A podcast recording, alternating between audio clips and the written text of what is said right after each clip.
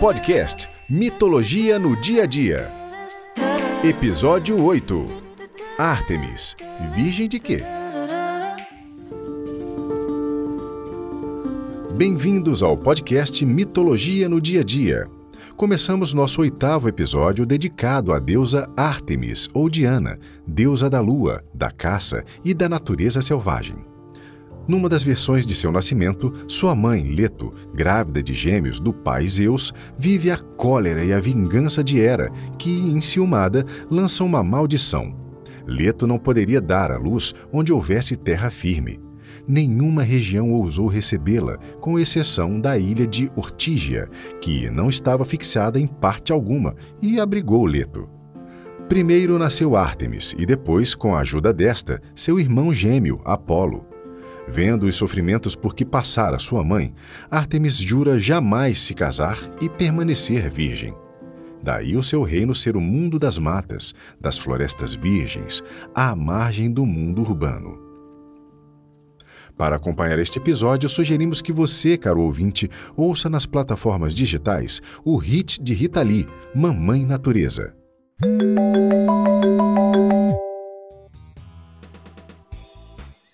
Não sei se eu tô pirando ou se as coisas estão melhorando. Não sei se eu vou ter algum dinheiro ou se eu só vou cantar no chuveiro. Estou no colo da mãe natureza, ela toma conta da minha cabeça. É que eu sei que não adianta mesmo a gente chorar. A mamãe não dá sobremesa. Uh! Mas, gente, segunda-feira e você já tá com essa pilha toda. Ai, amiga, tô, tô, tô. Tô feliz demais com o resultado do workshop. Foi um barato. Ai, conta tudo. Quem eram as pessoas, o que, que aconteceu, dá a ficha. Ai, menina, tinha uma adolescente apaixonante, a Luana. A mãe dela, aquela típica mãe protetora. Ah, tinha uma veterinária que devia ter uns 30 e poucos anos. Um amigo da Bárbara, super gente boa. E, e ah, ainda tinha a TT, que é uma senhora super fofa que acabou de se separar. Ué, mas tinha até um homem. Pois é, amigo da Bárbara. Tadinho, no começo ele não estava entendendo nada. Caiu ali meio que de paraquedas, mas no fim das contas foi ótimo para ele, foi ótimo pro grupo, sabe? Ai, pouca gente, né, amiga? Eles têm que divulgar melhor. Ah, vida pós-pandemia, amiga. Eu acho que o processo é lento mesmo, até a gente se situar de novo, sabe, nesse mundo social. Sem falar na falta de grana geral, né? Ai, que é uma pena, né?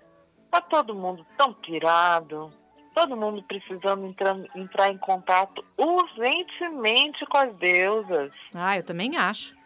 Ó, mas esse workshop já foi um retorno ao presencial num pequeno grupo. E ao ar livre, porque tudo aconteceu praticamente lá fora. A gente começou no jardim, bem no finzinho da tarde, e depois fomos pro bosque, amiga, você acredita? Nossa, a lua tava cheia, tava maravilhosa. E aí a gente começou de noitinha e entramos a madrugada dentro. Foi incrível. Uau! Tipo, mulheres que correm com os lobos. é, tipo isso. Mas estava mais para mulheres que correm com as galinhas. Por quê? Menina, a Bárbara esqueceu de colocar as galinhas no galinheiro e foi aquele auê na hora do ritual. Ai, teve ritual. É claro. Começamos com um ritual para Ártemis, a deusa da lua, né? Ai, já sei. Vocês colocaram o povo para caçar as galinhas. para de bacalhar, Neuzinha. A gente queria proporcionar uma imersão na natureza, despertar os instintos, a intuição. Então, prender as galinhas até que fez parte, sabe?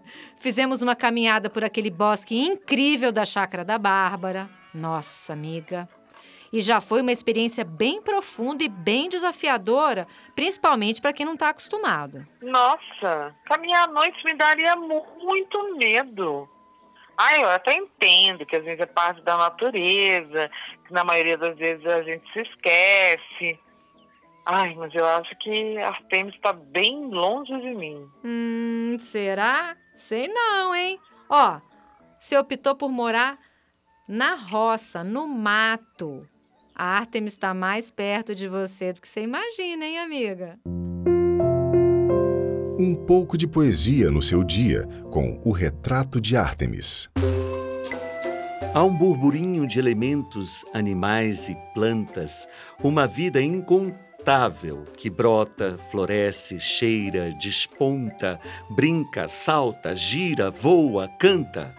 Um jogo infinito de simpatia e repulsa, acasalamento e luta, tranquilidade e febril agitação.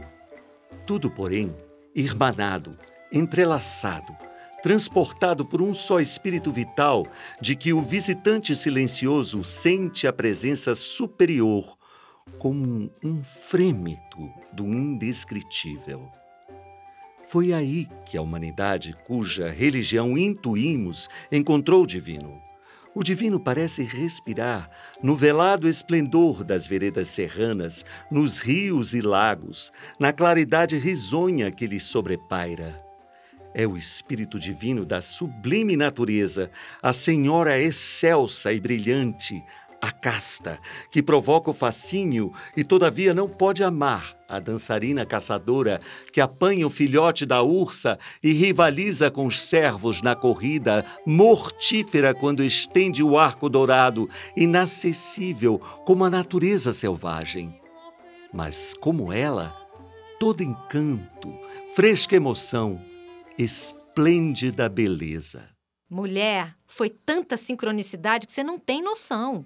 Dava para sentir a presença da Artemis ali. Coisas totalmente inesperadas, fora total do nosso roteiro, foram acontecendo, sabe? De um jeito muito doido. Foi maravilhoso. Né? Tipo, o que que aconteceu? Cara, foi incrível, foi forte, foi de uma beleza, Nilzinha. A gente se conectou com a nossa natureza selvagem, sabe? Ai, nossa, eu me emociono só de lembrar, menina. Ai, conta logo. Peraí, ó. Quando a gente estava lá no bosque, todo mundo andando naquela escuridão, a gente ouviu uns sons muito estranhos, amiga. Muito Ai, os estranhos. lobos. Não, que lobos, Neuzinha? Para, eu não vou contar, hein? Ah! E agora, uma mensagem de nossos apoiadores. Turismo ecológico? Yoga vegano? Trilha sem rumo? Você encontra tudo isso na Namastreta Turismo. Aqui sua viagem vai valer a pena. Ou não. Tá bom, fico quieta. Conta. Hum, tá. Então, a gente estava lá, ouvindo esses sons estranhos. Aí já deu aquele frisson em todo mundo, né? Todo mundo já com os instintos ativados, a intuição ativada e a gente no meio daquela escuridão do bosque. Imagine essa cena, todo mundo apreensivo, a gente de mãos dadas, de repente era uma gata selvagem parindo na escuridão do bosque. Você acredita, menina? Só que a gata estava com dificuldade no parto, ela estava sofrendo, era nítido. Você lembra que tinha uma veterinária no grupo? Então, Lembro. menina, então, ela acabou fazendo o parto da gata. Nossa, foi forte. Aquele sangue todo. O mistério da vida ali na nossa frente. Foi muito lindo, Neuzinha. Ai, e nasceram dois gatinhos fofos. E o grupo batizou eles de Artemis e Apolo. Amiga, que história, hein? Contando, ninguém acredita. É. Até eu fico bolada com o poder da mitologia no dia a dia. Pois é. E tem mais. A Bárbara vai dar a gatinha Artemis pra você.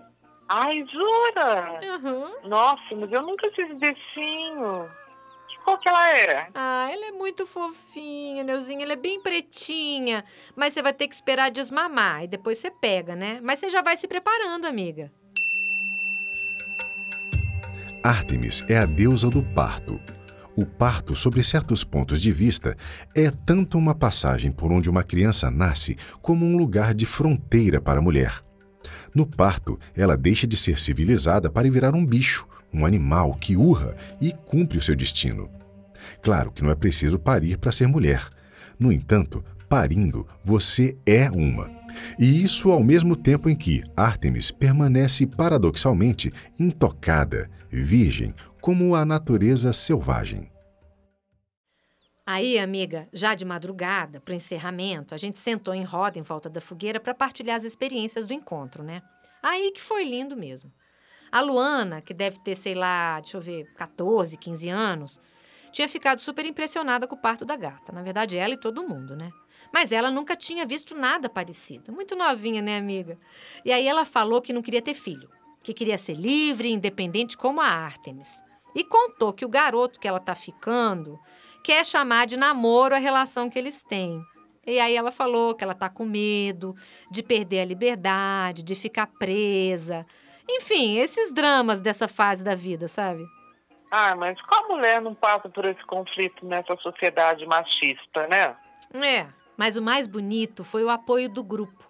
Até a diversidade da faixa etária nessa hora ajudou, menina uma roda de mulheres, as ninfas de Ártemis, com um convidado especial, que também mostrou seu lado feminino, sensível. Ele falou que tem medo também de se perder nas relações, de perder a autonomia. Aí você vê que esse medo não é só das mulheres, sabe? Essa foi a deixa para eu falar um pouco sobre o conceito de virgindade, o Partenos, na Grécia Antiga. Não conheço, não. O que é isso? Partenos quer dizer virgem. Daí vem partenogênese, a concepção sem o masculino. Mas é um conceito muito diferente do conceito que a gente tem hoje em dia de virgindade, que está relacionado com ter ou não ter um ímen, né? Na Grécia Antiga, não. Virgem é a mulher que é dona do seu corpo, das suas escolhas, que é independente, que é autônoma, né? Que não é contaminada pela cultura, é não manipulada, como a floresta virgem, sabe? Ela é fiel a si mesma. Ela é uma deusa virgem como Ártemis, por exemplo, não precisa de um relacionamento para se sentir completa. O que não vai impedir que ela tenha relações se ela quiser, né? Mas as deusas vulneráveis, por exemplo, que são Deméter, Perséfone, essas sim, precisam de companheiros para estarem bem. E muitas vezes elas se perdem de si mesmas nesses afetos, né? Claro. Então Artemis já era uma feminista, né? Já tô gostando dela. Com certeza, amiga. O movimento feminista tem tudo a ver com esse arquétipo. E a mãe da menina? Reagiu como? Ah, falou da dificuldade de lidar com a filha. Ela parece que tem medo da menina acabar sozinha, sem companheiro, porque a menina realmente tem um jeito super independente. Mas para a mãe, que é uma mulher tradicional e vulnerável, ficou super claro, fica difícil, né, entender uma filha completamente diferente dela. E foi interessante que a Bárbara validou a preocupação da mãe. Porque, na verdade, o lado sombrio de Artemis pode mesmo levar para um isolamento, uma dificuldade no trato social, né? Essa coisa toda. Ai, vivi isso na adolescência. Me isolei, porque eu não me identificava com essa imagem de feminina frágil, relacionada a ser mãe, esposa. Acabei me isolando também. É, eu acho que todos nós vivemos isso em alguma medida, porque nessa fase a gente já visualiza claramente, né, amiga, esse futuro engessado e começa a questionar mesmo. Então, Artemis é um arquétipo super ativo na adolescência. Você sabe que, na verdade, eu acho que eu tive foi depressão mesmo, né? Muito difícil a gente assumir a mulher que a gente quer ser na cultura machista. É, nem me fale. A TT, a nossa velha sábia, contou que casou, que teve filho muito cedo, que abdicou da profissão para cuidar de família, de filho, aquela velha história.